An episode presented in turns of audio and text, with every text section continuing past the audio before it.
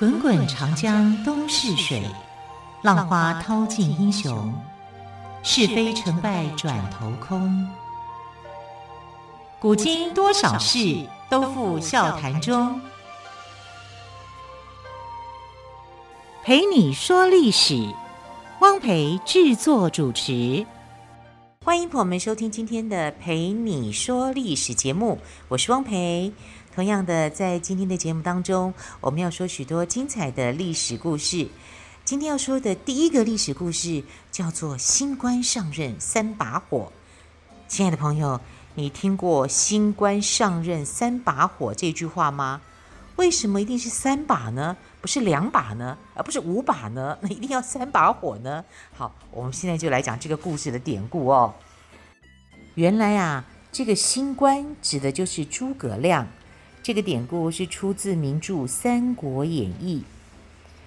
刘备三顾茅庐，把诸葛亮请出来后，诸葛亮只是一个初出茅庐的小子，大部分的人都不相信他有多大的能耐，尤其是张飞对他非常的不服气。那个时候，刘备蜗居在一个叫做新野的小县，势力还很弱小，军队只有数千人，可是曹操却视刘备为眼中钉。很想除掉他，派了数十万大军来攻打刘备的军队。以刘备的实力，要是正面对抗曹操，那不是以卵击石、自寻死路吗？因此，诸葛亮想出了一个火攻的办法。他说：“曹操的军队来了，精兵必定走在前面，而粮草必定跟在后面。”我们只要想办法烧光他们的粮草，到时候士兵没有粮食吃，马儿没有草吃，他们就不得不退兵了。诸葛亮把几千人的队伍分成三支，只有自己留守新野。张飞很不放心，说：“哼，你把我们都派出去，到时候曹军打进城来，你要怎么对付啊？”诸葛亮只是笑笑，没有回答。不出诸葛亮所料，曹军果然精兵在前，粮草在后。只见赵子龙领着几百人出来对阵精兵，可是只打了一会儿就跑了。这时，曹军中有人说：“前面肯定有埋伏。”曹操的大将夏侯惇却说。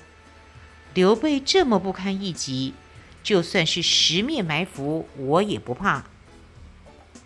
又走了一会儿，刘备领着一队人马出来迎战，可是没打多久，刘备也跑了。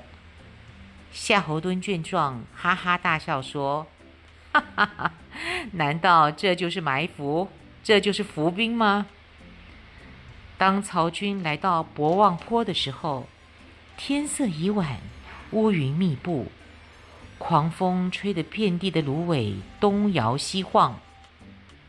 突然，曹军后方火光四起，很快的，芦苇全都烧了起来。曹军大乱，大家四处逃窜。就在这个时候，关羽跟张飞出现了，杀得曹军落荒而逃。就这样，诸葛亮凭着火攻，用几千人击退了曹操十几万人的大军。这下张飞跟关羽可不得不服气了。博望坡一战后，曹操恨不得马上除掉刘备。可没过多久，他又派十万大军前来新野攻打刘备。可是，刘备还是只有士兵几千人，上次火烧博望，侥幸逃过一劫，这次可怎么办呢？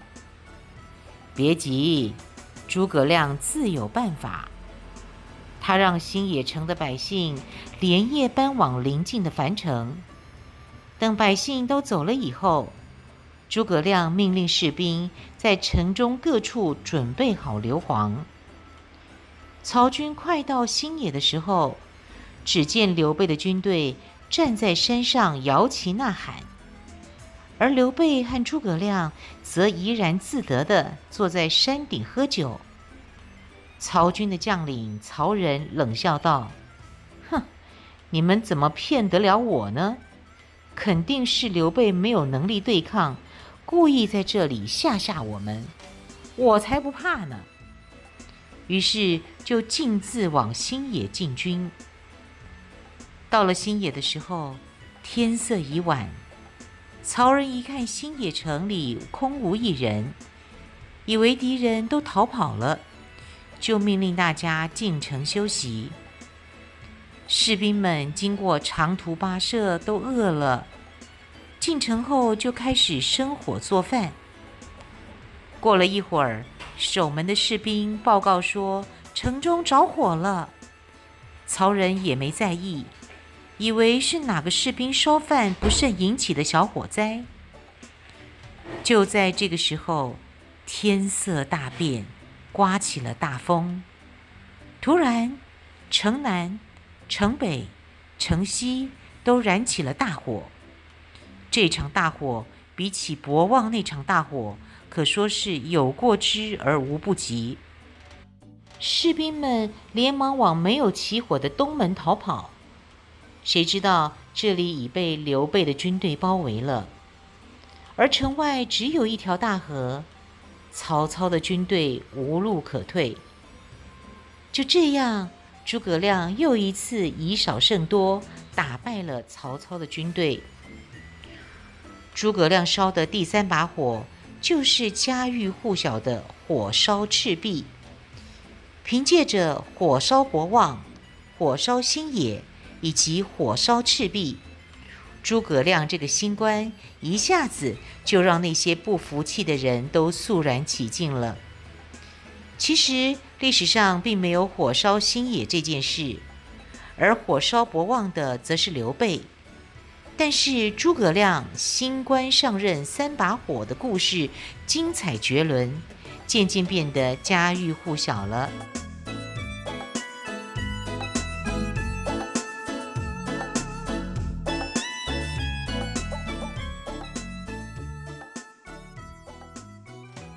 再来说空城计的故事。空城计是脍炙人口的故事。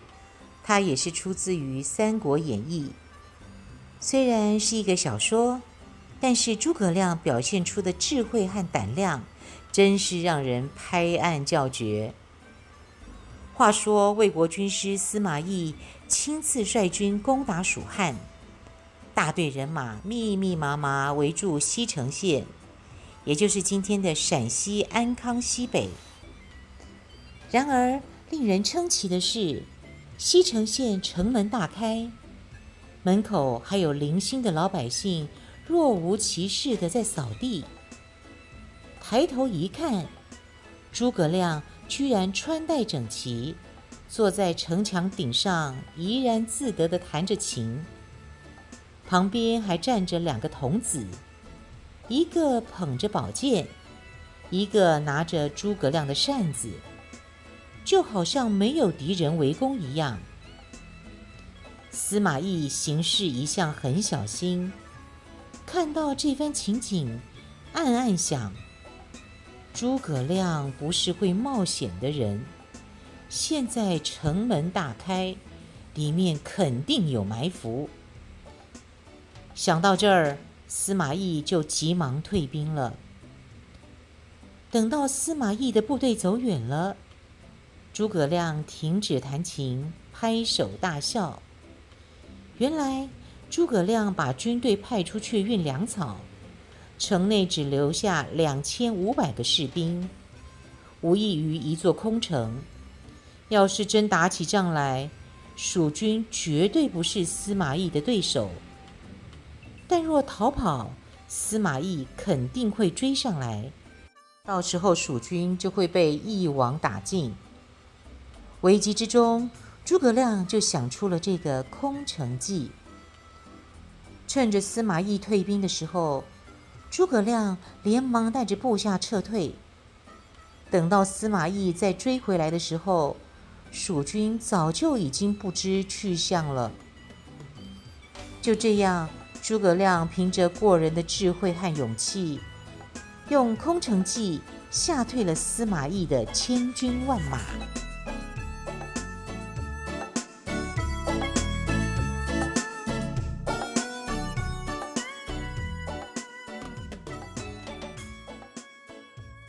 好，我们都说诸葛亮这么聪明，难道他都没有后悔过的事吗？其实是有的。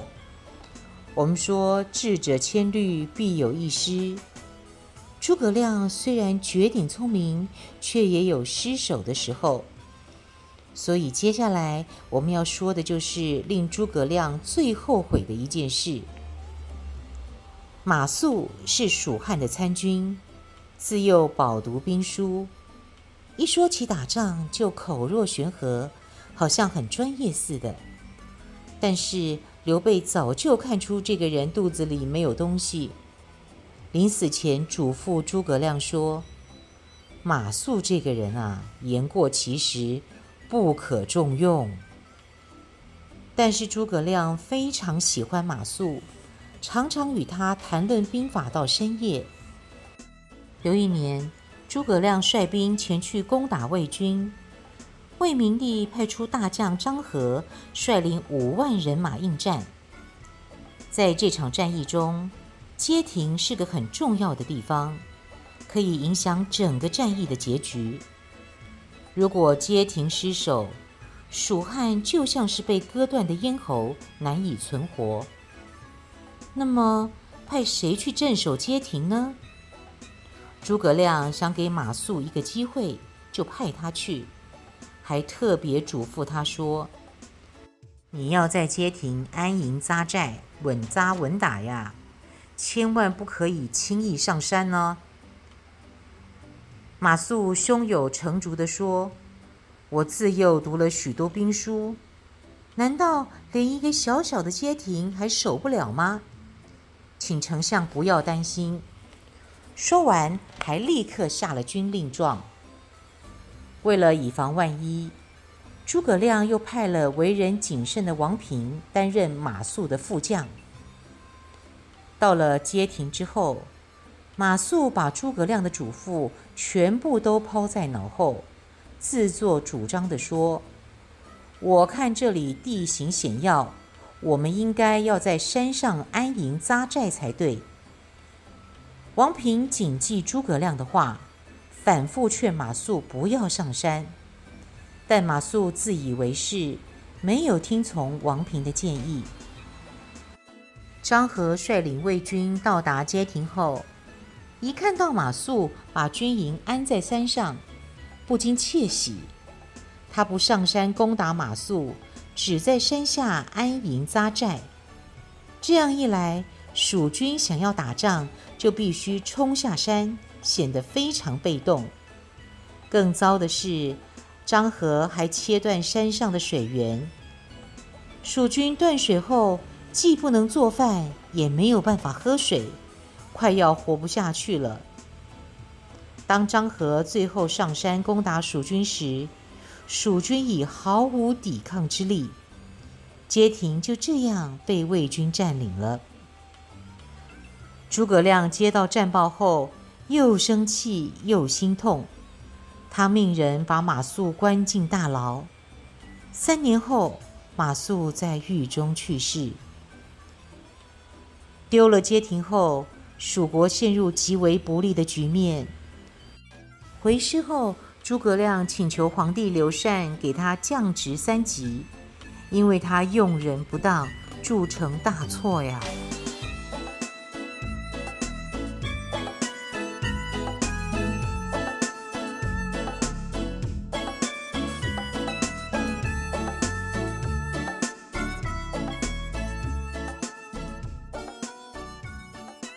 来谈谈陆逊火烧连营。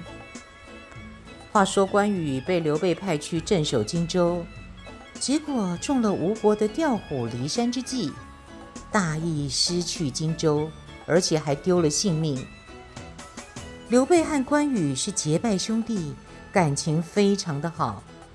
当年曾经发誓说，不求同年同月同日生，只愿同年同月同日死。因此，关羽死后，刘备伤心至极，决定攻打东吴。刘备的手下赵子龙等人都劝刘备不要去，但刘备一心一意要为关羽报仇。刘备很重视这次出征，召集张飞一起前去。然而祸不单行，由于张飞平日性格爽直火爆，手下一有什么不对，张飞就忍不住打他们，所以他的手下。就趁张飞不注意的时候杀了他，投靠东吴。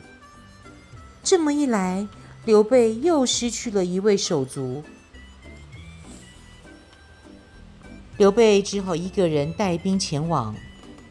一开始战事还算顺利，刘备接连打了几场胜仗，很快的就占领了吴国五六百里的土地。然而，吴国的将领陆逊却始终按兵不动。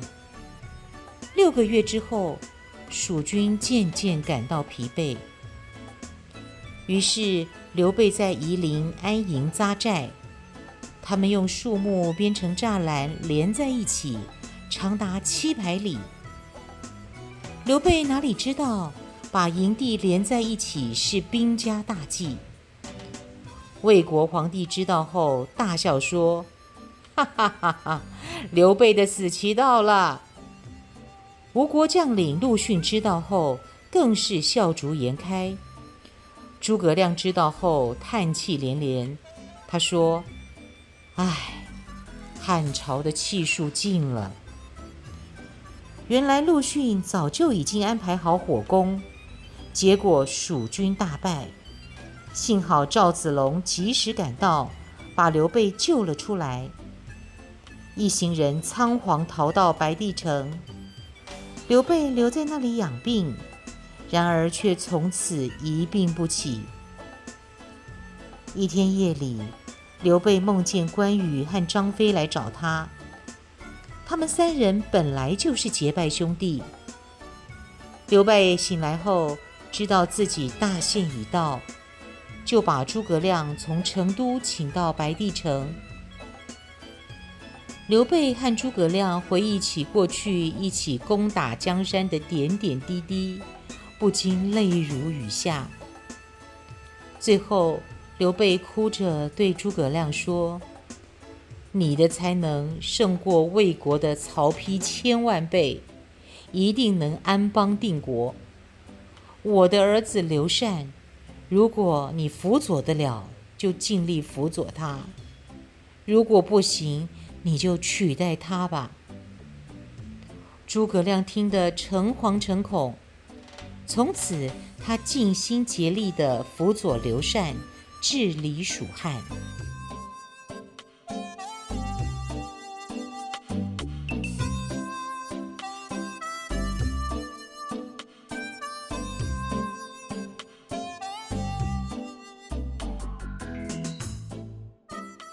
好，来说诸葛亮七擒孟获的故事。刘备死后，许多原来归顺蜀汉的少数民族部落都起来叛变，夺取蜀汉的土地。西元二二五年的初春，诸葛亮率领大军去平息叛乱。孟获是南中的酋长，不但打仗勇猛，在南方中部地区各族中也很有威望。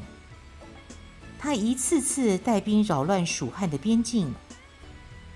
诸葛亮心想，如果孟获能向蜀汉投降，事情就好办多了。于是就下令一定要活捉孟获。蜀军和孟获第一次交锋时，蜀军故意打败仗。孟获这个人头脑简单，还以为自己真的打胜了。连忙全力追上去，结果中了蜀兵的埋伏，蜀军轻而易举地活捉了孟获。孟获被抓之后，并没有求饶，等着被砍头。然而，出乎他意料的是，诸葛亮吩咐部下给他松绑，还带他参观蜀汉的军营。但是孟获并不服气，他说：“这一次都怪我不小心中了你的计。我看你们的阵营也不过如此。要是再给我一次机会，我一定会打赢你们。”诸葛亮爽快的答应孟获的请求，但是提了个条件。诸葛亮说：“既然如此。”那咱们来个约定，如果我再抓到你，你就归顺，如何呢？孟获一口答应。然而和蜀军对抗，并不像孟获想的那么容易。第二次，他又被蜀军活捉了，可是他还是不服。于是诸葛亮又放了他，就这样。反复的捉了放，放了捉，共计七次。到了第七次捉到孟获的时候，诸葛亮派人转告孟获，请再招兵买马，决一胜负。这次孟获不走了，他流着眼泪说：“丞相七擒七纵，自古以来没有听说过这样的事。”我要是再不服气，那可真是一点羞耻心都没有了。我代表我的子子孙孙感谢您。从今以后，南人，南就是东西南北的南哦，南人再也不会反蜀了。诸葛亮七擒孟获的事情传出去后，蜀地其他部落也全部都来归顺。诸葛亮让这些部落的首领照旧管理他们原来的地区，汉人和少数民族部落和平共处，相安无事。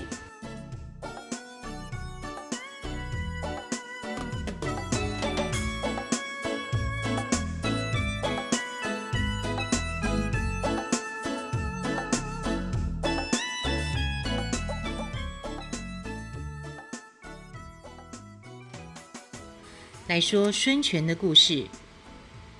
孙权比孙策小七岁。孙策去世的时候，孙权只有十九岁。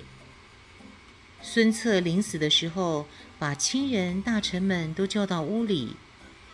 他说：“现在天下四分五裂，但是我们只要守好吴越之地，就足以跟其他人抗衡了。”接着，他把孙权叫到床前，把印綬交给他。印綬是权力的象征，这意味着孙策把统治权交给了孙权。他语重心长地对孙权说：“说到打天下，你可能不如我，可是你能任人唯贤，人尽其才，就一定能统治好江东。”这一点我不如你呀！你要记得父亲和兄长创业的维艰，一定要好好的珍惜呀！听到这儿，孙策的母亲嚎啕大哭说：“你弟弟还年幼，怎么办呢？”而孙策早就有了打算，他说：“弟弟胜过我十倍都不止，您不要担心。”孙权，你要记住啊！以后内事解决不了，就去问张昭；外事解决不了，就去请教周瑜。这么做就对了。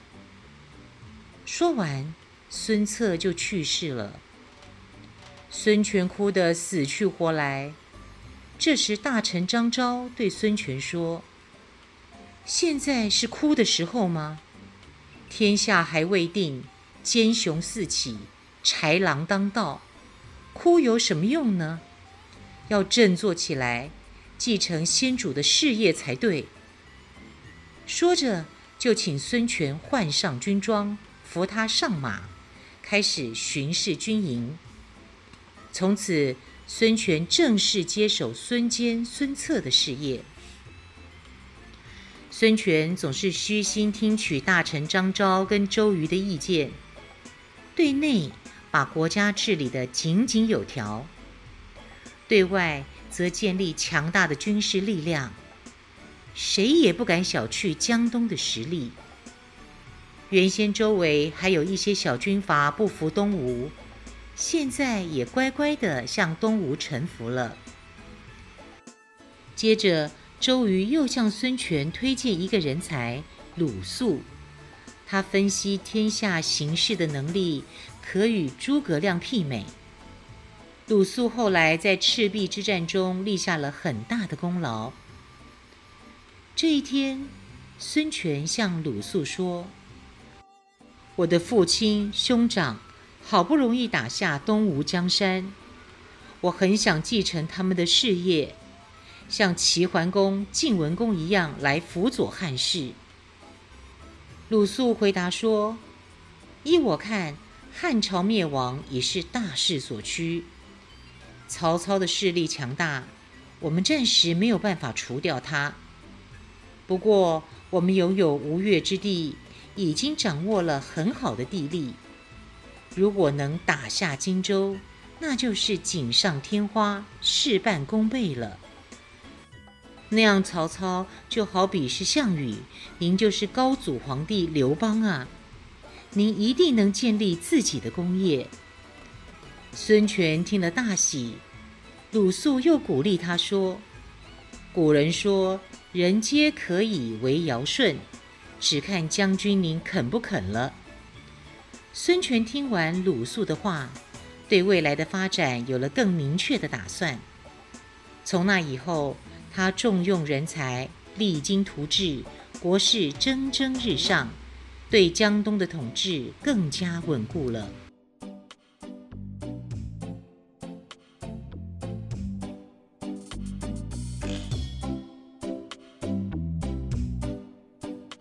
很快的节目接近尾声，非常感谢朋友们的收听。更多精彩的历史故事，欢迎朋友们明天继续收听喽！亲爱的朋友，我们明天再会，拜拜。